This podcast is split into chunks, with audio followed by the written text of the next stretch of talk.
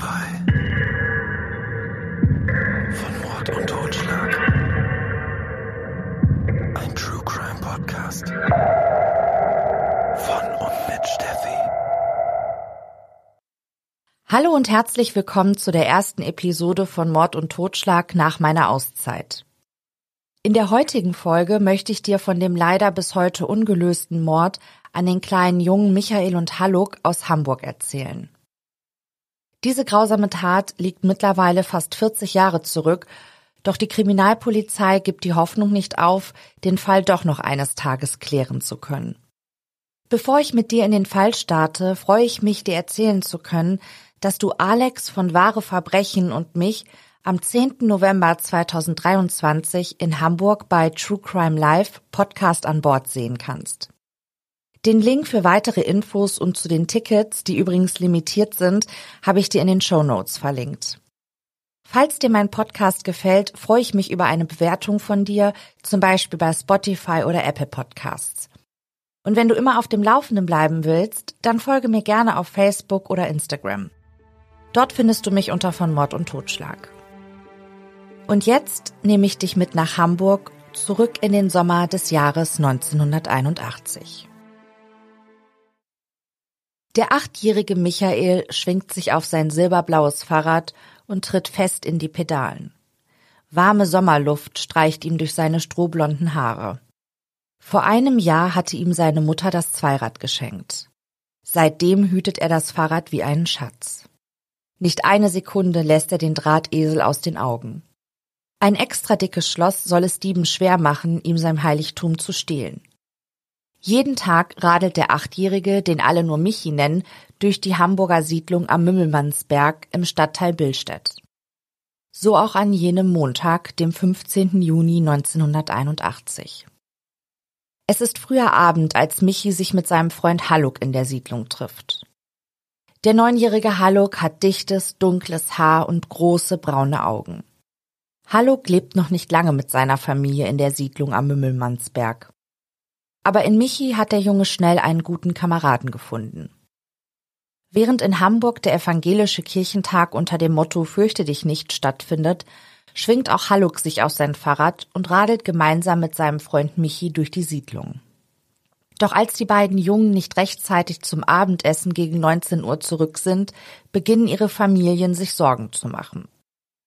Eltern und Geschwister machen sich auf die Suche nach den Grundschülern.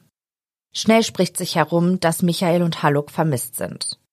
Schon bald ist halb Mümmelmannsberg auf den Beinen und unterstützt die Familien bei ihrer Suche. Wenige hundert Meter von der Siedlung entfernt entdecken Nachbarskinder in der Nähe des Parkplatzes am Rande der Boberger Dünen die Fahrräder von Michael und Haluk. Unabgeschlossen liegen die Drahtesel im Gras, so als würden die beiden Jungen gleich zurückkommen, um weiter zu radeln. Die Nachbarskinder schauen sich in der Umgebung um. Doch von den Jungen fehlt jede Spur. Tage und Wochen ziehen ins Land. Michael und Haluk bleiben verschwunden. Rolf Bauer ist Ermittler bei der Mordkommission. Der Mann erfährt aus der Zeitung, dass zwei Jungen aus der Siedlung am Mümmelmannsberg verschwunden sind. Bauer ahnt, dass die Akte schon bald auf seinem Schreibtisch landen wird. Und er behält recht. Kurz darauf übernimmt der Ermittler die beiden vermissten Fälle. Weil Michael und Haluk nun schon etliche Tage verschwunden sind, gehen die Ermittler davon aus, dass die Kinder Opfer eines Tötungsdeliktes geworden sind. Rolf Bauer und seine Kollegen durchkämmen die Umgebung auf der Suche nach den beiden Jungen. Auch ein Hubschrauber kommt zum Einsatz. Doch all ihre Bemühungen bleiben ohne Erfolg, sodass sie zunächst an anderen, aktuelleren Fällen arbeiten. Sechs Wochen sind Michael und Haluk nun verschwunden, als das Telefon bei Rolf Bauer klingelt. Kinder hatten beim Spielen im Naturschutzgebiet die Reit unter einem Mirabellenbaum zwei Leichname entdeckt. Schnell ist klar, dass es sich bei den Toten um die vermissten Jungen aus der Siedlung am Mümmelsmannberg handelt. Zwischen dem Fundort der Fahrräder und dem Fundort der Leichen von Michael und Haluk liegen rund zehn Kilometer. Rolf Bauer macht sich sofort auf den Weg in das Naturschutzgebiet. Er parkt seinen Wagen auf dem Parkplatz und stapft von dort aus einen Trampelpfad entlang. Nach einigen Metern steht er vor dem Mirabellenbaum.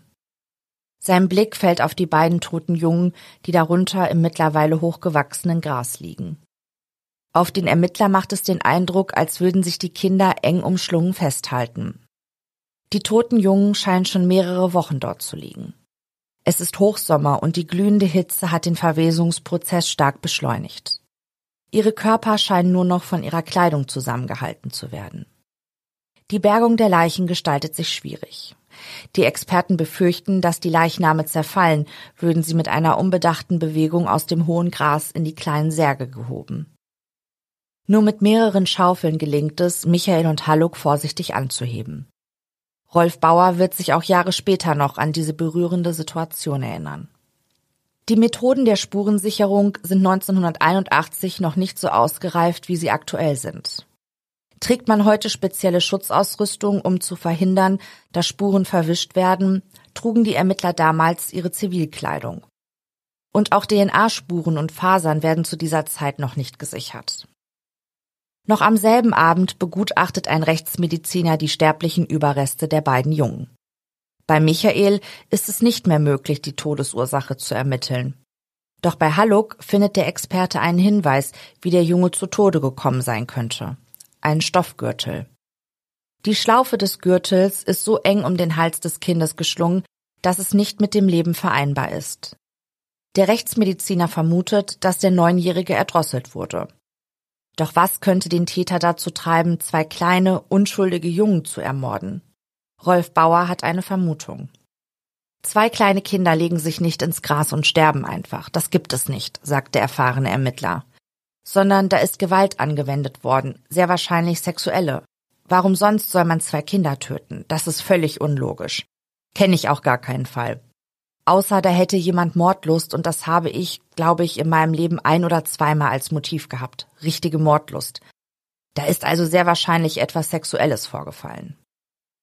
Bei den meisten Mordermittlungen beginnen die Kriminalisten im engsten Umfeld des Opfers zu recherchieren und ziehen dann immer weitere Kreise. Die Ermittler durchleuchten die zwischenmenschlichen Beziehungen, die das Opfer hatte, und bringen so nicht selten Konflikte ans Tageslicht, die als potenzielles Motiv dienen können. Doch im Fall von Michael und Halluck können die Ermittler diesen Schritt überspringen. Rolf Bauer sagt dazu, über persönliche Beziehungen im Fall der Kinder braucht man ja gar nicht viel zu ermitteln. Das sind Kinder.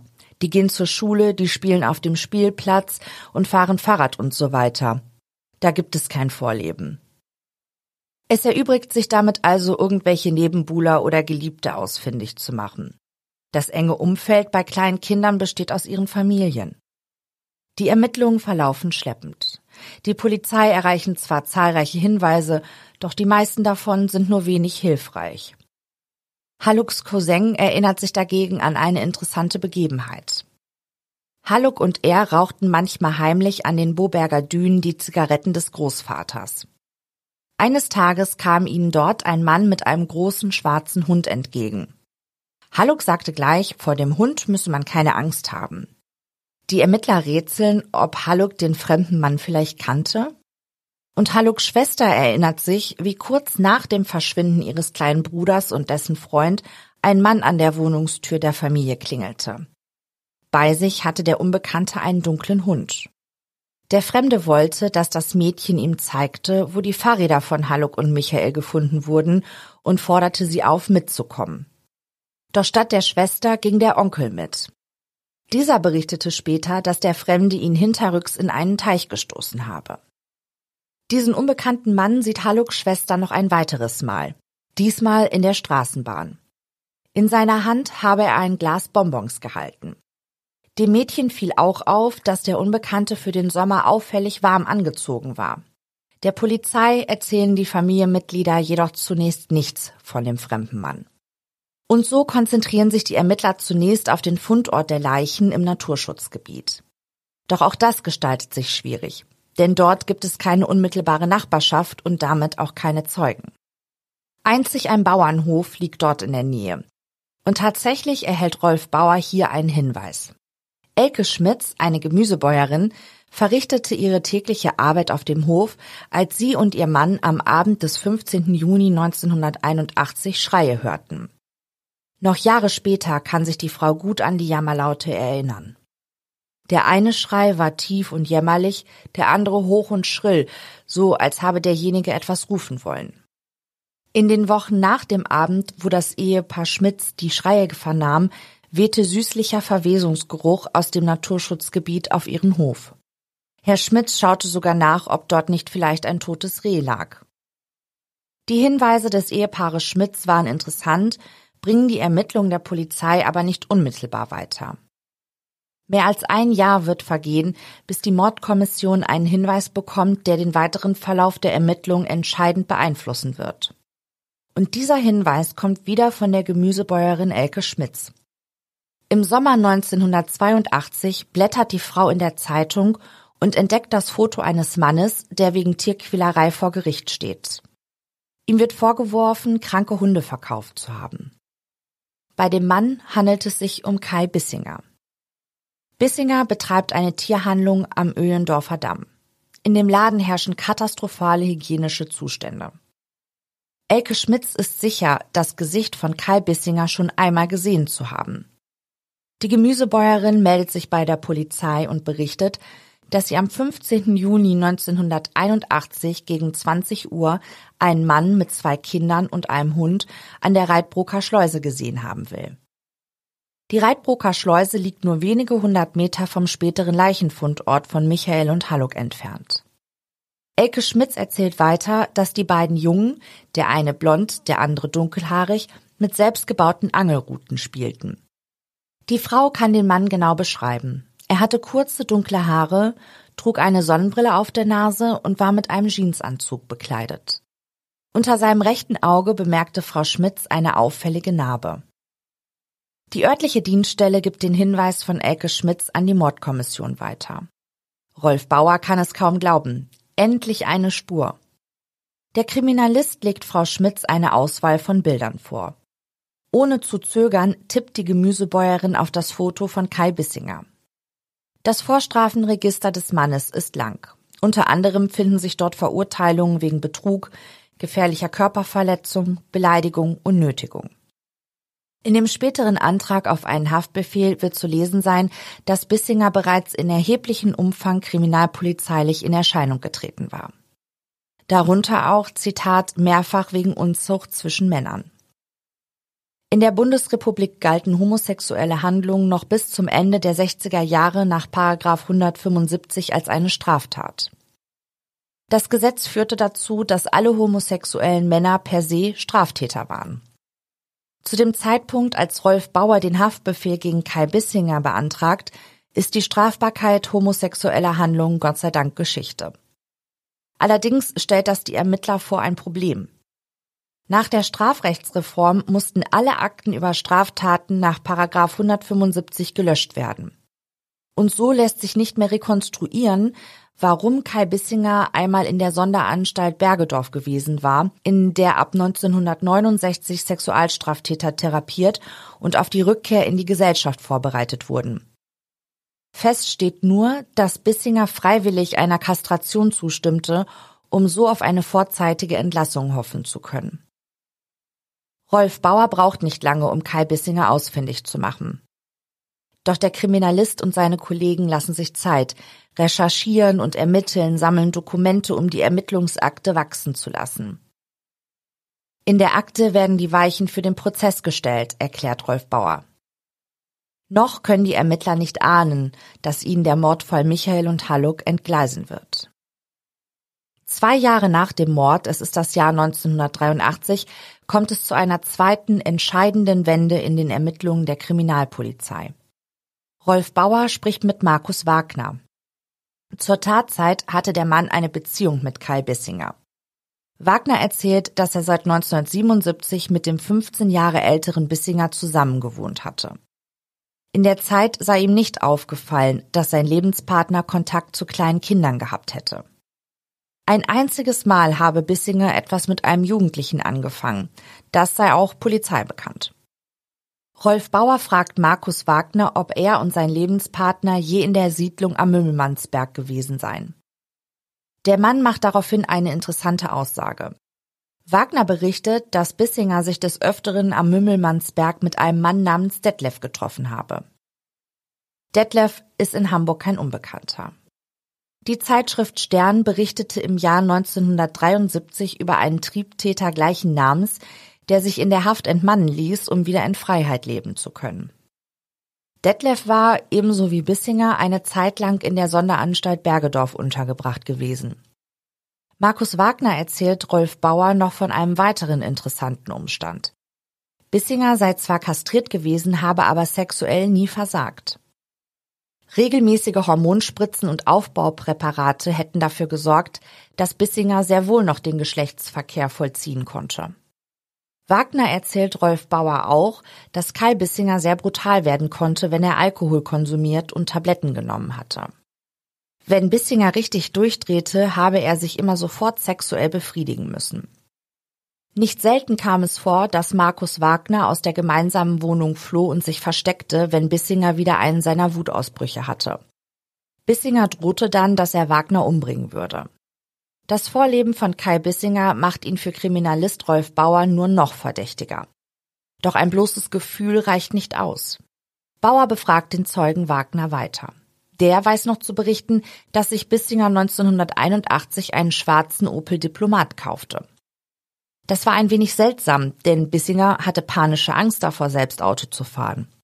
Deshalb ließ er sich meist von anderen in der Gegend herumfahren, meistens von Kai Wagner. Mit Bestimmtheit könne Wagner sagen, dass er Bissinger nie selbst am Steuer gesehen hatte. Weitere Zeugen bestätigen die Aussage des früheren Lebenspartners. Der Opel Diplomat war allerdings schon im September 1981 verkauft worden. Doch Rolf Bauer gelingt es schon am nächsten Tag, das ehemalige Auto von Bissinger ausfindig zu machen. Gemeinsam mit zwei Mitarbeiterinnen der Kriminaltechnischen Untersuchungsstelle macht sich der Beamte auf den Weg nach Lübeck-Travemünde, um das ehemalige Auto von Kai Bissinger genau unter die Lupe zu nehmen. Unter der Rückbank des Wagens entdecken die Experten zahlreiche Haare. Die nehmen sie mit zurück nach Hamburg und überlassen sie einer wissenschaftlichen Gutachterin. Sie legt die Haare unter ein Mikroskop und untersucht sie eingehend. Unter den zahlreichen Haaren kann sie auch einige menschliche Haare ausfindig machen. In allen untersuchten Merkmalen würden sie den Haaren von Michael und Halluck entsprechen. Im Januar 1984 entdecken Kriminaltechniker weitere Kinderhaare im ehemaligen Auto von Kai Bissinger. Rolf Bauer ist sich nun ganz sicher und beantragt einen Haftbefehl für den Verdächtigen. Als dessen Foto in einer Zeitung erscheint, stellt sich Bissinger der Polizei. Doch der mittlerweile 37-Jährige streitet vehement ab, etwas mit dem Mord an den beiden Jungen zu tun zu haben. Kriminalbeamter Bauer glaubt dem Mann kein Wort. Die Vorstrafen, die Haare im ehemaligen Auto des Mannes, die Gemüsebäuerin Elke Schmitz, die glaubt, Bissinger mit den Kindern an der Schleuse gesehen zu haben. Rolf Bauer glaubt nicht an so viele Zufälle. Auch für die Boulevardpresse steht fest, dass Kai Bissinger der Mörder von Michael und Halluck ist. Das neue Blatt titelt zum Beispiel Polizei und Staatsanwaltschaft sind überzeugt, Deutschlands gemeinster Tierquäler als Kindesmörder entlarvt. Die Presse tauft Bissinger die Bestie in Menschengestalt. Sein vollständiger Name samt Bild werden veröffentlicht. Kai Bissinger versucht, sich gegen die Medien zu wehren und stellt Strafanzeige gegen die Zeitungen. Seine Bemühungen bleiben aber ohne Erfolg. Der 37-Jährige sitzt zu der Zeit wegen räuberischen Diebstahls in Untersuchungshaft. Mehrere Flaschen Schnaps hatte er aus einem Supermarkt entwendet. Es ist noch gar nicht lange her, dass der Mann das letzte Mal im Gefängnis saß. 1982 war er zu einer Haftstrafe von einem Jahr und neun Monaten verurteilt worden, weil er kranke Tiere verkaufte, einen Tierarzt bedrohte und einen seiner enttäuschten Kunden körperlich angegangen war. Und jetzt der Vorwurf, dass er Michael und Halluck ermordet haben soll. Aus seiner Zelle heraus schreibt er seitenlange Briefe an Richter und Staatsanwälte. Ich beschwöre Sie, ich bin nicht der Mörder, ist dort zu lesen. Gegen den Kriminalbeamten Rolf Bauer stellt er Strafanzeige. So wahr ihm Gott helfe, so wahr wolle Herr Bauer keinen anderen Täter als ihn. Die Motive Bauers sieht Bissinger darin, dass er ein Außenseiter sei, gebrandmarkt als Homosexueller, Tierquäler, Betrüger und Gewalttäter. Doch ein Kind würde er niemals ermorden. Auch an eine Vielzahl von Freunden schreibt Bissinger Briefe und bittet um Hilfe. Er schreibt sogar an die Mutter seines Lebensgefährten Markus Wagner. Rolf Bauer vernimmt die Frau. Markus Mutter sagt aus, dass Bissinger ihren Sohn mehrfach verprügelt und so stark gewürgt habe, dass man am Hals des jungen Mannes Würgemale erkennen konnte. Bissinger habe zwei Seelen. Liebenswürdig und charmant sei die eine, hart aggressiv und brutal die andere.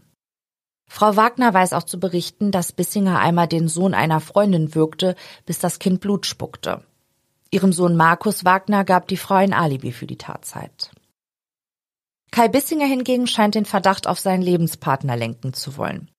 Zunächst schwärmt er über Markus und seine Gletscheraugen, wie er sagt. Schweigsam sei Markus gewesen, habe wenig über sich selbst erzählt. Und dann berichtet Bissinger, dass sich sein Lebensgefährte seit seiner Kindheit gut in dem Naturschutzgebiet auskenne, in dem die Leichen von Michael und Halluck gefunden wurden. Markus Vater habe nur wenige hundert Meter vom Leichenfundort eine Gartenparzelle gehabt. Und der Onkel seines Lebensgefährten habe am Mümmelmannsberg gewohnt. Bissinger erzählt weiter, dass Markus am Tattag um 18.15 Uhr einen Termin bei einem Rechtsanwalt hatte. Es sei um einen Schaden an dem schwarzen Opel Diplomat gegangen. Die Fahrzeit von der Kanzlei zum Wohnort der Kinder betrage 30 Minuten, von dort aus bis zur Reitbroker Schleuse nochmals 15 Minuten. Will Bissinger damit andeuten, dass Markus Wagner Michael und Halluck am Mümmelmannsberg auf ihren Fahrrädern getroffen haben könnte? Kai Bissinger wehrt sich mit Händen und Füßen gegen den Verdacht des zweifachen Kindermordes. Der Anwalt des Untersuchungshäftlings ist nicht weniger engagiert als sein Mandant. Der Jurist nimmt die Beweise von Bauer und seinen Kollegen auseinander, wirft den Ermittlern vor, übereifrig gewesen und zu Fehleinschätzungen gekommen zu sein. Der zuständige Haftrichter entscheidet, dass ein weiteres Haargutachten angefertigt werden soll. Diesmal durch das Bundeskriminalamt in Wiesbaden. Das Ergebnis des zweiten Gutachtens wirft das erste Haargutachten völlig über den Haufen. Das Gutachten aus Hamburg enthalte zahlreiche gröbste Fehler. Die meisten Haare seien nicht einmal verwertbar. Ein dritter Gutachter will sich nicht festlegen. Der Experte spricht lediglich von einer möglichen Übereinstimmung der gefundenen Haare mit den Haaren von Michael und Halluck. Die Hamburger Kriminaltechniker verfassen eine ausführliche Stellungnahme und versuchen, ihr Erstgutachten damit zu stützen. Doch es gelingt ihnen nicht. Der Richter hebt den Haftbefehl gegen Kai Bissinger wegen zweifachen Mordes auf. Der Mann muss seine Strafe wegen des räuberischen Diebstahls absetzen, dann wird er aus der Haftanstalt entlassen. Bis heute musste Bissinger nicht noch einmal wegen des Verdachtes, der Mörder von Michael und Halluck zu sein, hinter Gittern. Es gab auch nie einen Gerichtsprozess. Ermittler Rolf Bauer lässt der Fall keine Ruhe. Es ist das Jahr 2003, als er zu einem Stift greift und in die Akte schreibt, in einem Fall mit zwei getöteten Kindern muss alles Notwendige getan werden, um die Tat aufzuklären. Für Bauer ist die Sache klar. Er glaubt nicht, dass ein anderer Täter als Bissinger gesucht werden muss. Deshalb beantragt der Kriminalist eine neue DNA-Untersuchung der asservierten Haare. Doch die Analyse bleibt ergebnislos. Die Haare sind zu beschädigt. Ich lasse lieber einen Schuldigen laufen, als einen Unschuldigen in den Knast zu schicken, sagt der Ermittler. Allerdings ist sich der Ermittler auch sicher, mit der heutigen Spurensicherung und der Möglichkeit der DNA-Analyse hätten er und seine Kollegen den Täter damals überführen können. 2008 geht Kommissar Rolf Bauer in Rente. Es ist das Jahr 2017, als erneut Bewegung in den Fall der beiden ermordeten Jungen kommt. Die Cold Case Unit des LKA Hamburg nimmt sich dem ungeklärten Mord an Michael und Hallock erneut an. Auch Kai Bissinger nehmen die Kriminalbeamten erneut unter die Lupe. Die Ermittler entdecken bei ihren Recherchen neue Spuren und machen sich auf die Suche nach weiteren Zeugen. Im März des Jahres 2018 veröffentlicht die Cold Case Unit sogar das Phantombild eines Mannes, der im Zusammenhang mit den Morden stehen könnte. Bei dem abgebildeten Unbekannten handelt es sich allerdings nicht um Kai Bissinger. Nachdem die Cold Case Unit das Phantombild der Öffentlichkeit präsentiert, gehen neue Hinweise bei den Ermittlern ein. Doch keiner der Hinweise führt zur Aufklärung des Falles. Kai Bissinger ist heute ein einsamer Mensch. Freunde und Bekannte haben sich von ihm abgewandt. Sogar seine Brüder möchten nichts mehr von ihm wissen. Alle hätten ihn allein gelassen, klagt der damals 73-Jährige gegenüber einem Reporter des Sternmagazins. Wenn Bissinger noch lebt, dann wäre er heute 76 Jahre alt. Die Kriminalpolizei gibt nicht auf. Auch heute noch suchen sie Zeugen, die sich erinnern können, in ihrer Kindheit Anfang der 80er Jahre von einer männlichen Person am Mümmelmannsberg, an dem Boberger Dün oder in der Nähe des Naturschutzgebietes die Reit angesprochen und aufgefordert worden zu sein, mitzugehen oder in einen Pkw einzusteigen.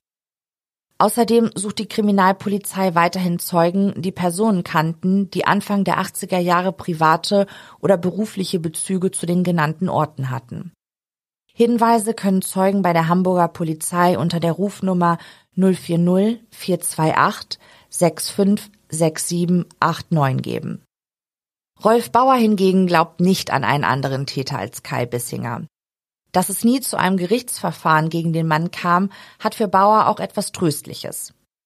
Wäre es damals nämlich zu einer Anklage und einem Prozess gekommen und Bissinger wäre freigesprochen worden, dann wäre eine erneute Anklage, Stand heute, wahrscheinlich nicht möglich.